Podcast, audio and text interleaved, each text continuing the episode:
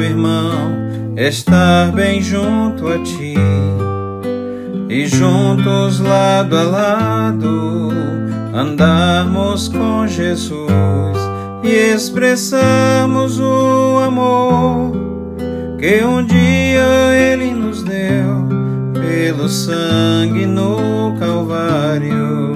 Sua vida trouxe a nós Senhor. Eu tenho com você, não existem mais barreiras em meu ser. Eu sou livre para te amar, para te aceitar e para te pedir. Perdoa-me, irmão.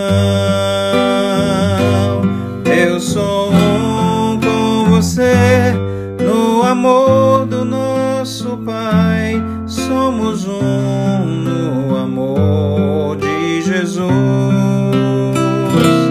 Eu sou um com você no amor do nosso Pai. Somos um no amor de Jesus.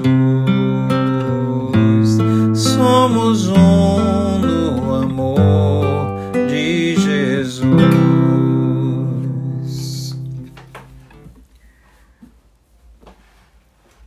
O corpo de Cristo, como a Bíblia chama a igreja, é um lugar, ou pelo menos deve ser, de grande comunhão, amor e sinceridade. É para ser um lugar de, de paz e de harmonia e de acolhimento para todos aqueles que ali chegam para ouvir as boas novas de salvação. Afinal, os relatos de Atos nos falam como era e que era de fato, digo, que os cristãos viviam assim. Era desta maneira. Atos, capítulo 4 e 32. Da multidão dos que creram era um, o coração e a alma.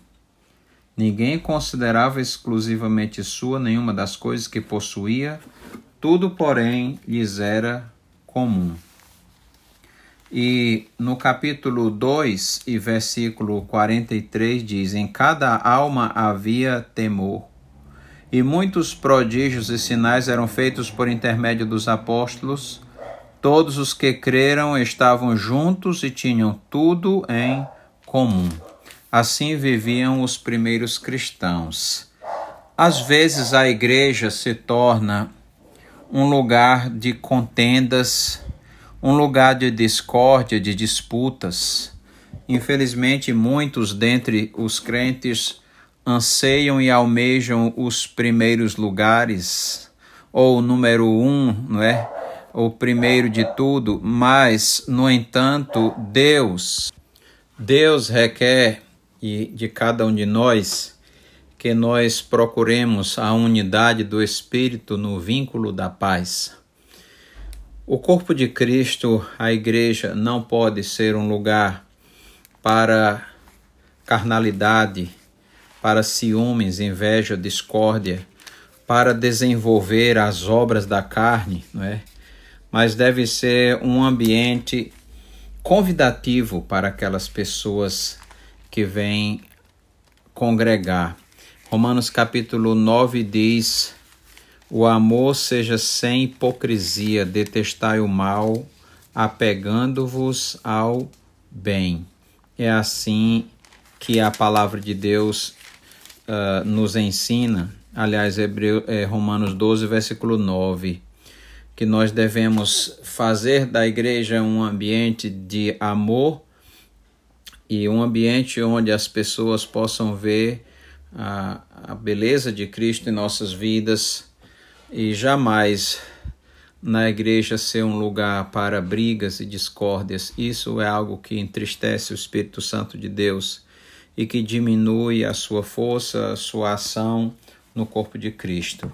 O povo de Deus é para ser um povo benigno, bondoso, compassivo, amoroso e um povo de muita paz.